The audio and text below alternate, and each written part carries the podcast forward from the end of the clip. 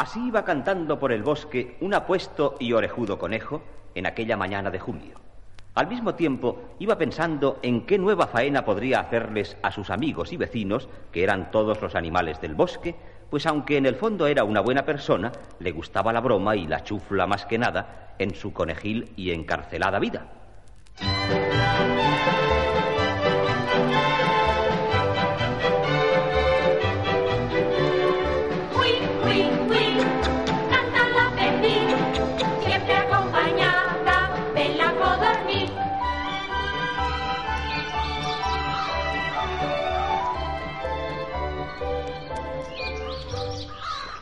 Pero no todo era tranquilidad en la floresta. Tras unos matorrales, el lobo y la zorra hablaban. Oigámosles.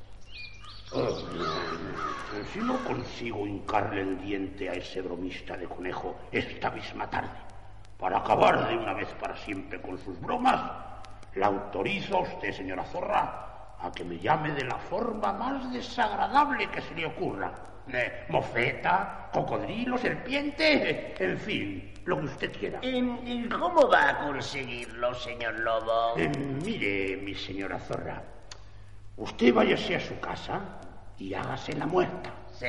Pero de lo más cadavérica. Sí. ¿eh? Se mete en la cama y fínjase la muerta a base de bien. Em, em, pero tengo que hacerme la muerta de lo más muerta o, o solo un poquitín. Usted, señora Zorra, se hace bien la muerta y cuando el conejo se acerque a su cama... ya tenemos carne para merendar. bueno, así es que... Bueno, bueno, bueno, bueno, bueno. Y como lo pensaron, lo hicieron. La señora zorra se puso el camisón de franela y se metió en la cama.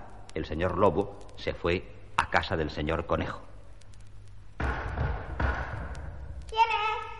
Soy el señor Lobo, que vengo a comunicarle la triste nueva de que nuestra común amiga y convecina, la señora Zorra, acaba de ir a reunirse con sus antepasados y yace indiferente y erática en el duro lecho de su pobre pero limpia mansión.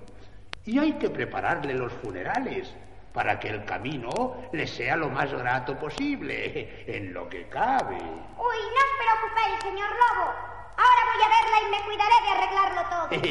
Muchísimas gracias, bondadoso.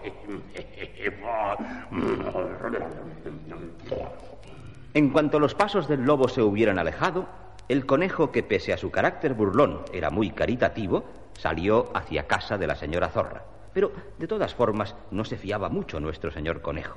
Así es que al llegar a la casa echó una ojeadita por la rendija y vio a la zorra más tiesa que un palo sobre el lecho del dolor. Parecía muerta, pero... Pobre señora zorra, paupérrima señora zorra, desventurada vulpe, vulpe, que es zorra en latín y aquí va muy bien. Pero, ahora que me acuerdo, yo oí decir a mi abuela que se sabe si una zorra está muerta por el modo como mueve la cola. Y en cuanto la zorra oyó esto, se puso a mover la cola lentamente, y el conejo salió arreando y no paró hasta hallarse en el seguro refugio de su madriguera.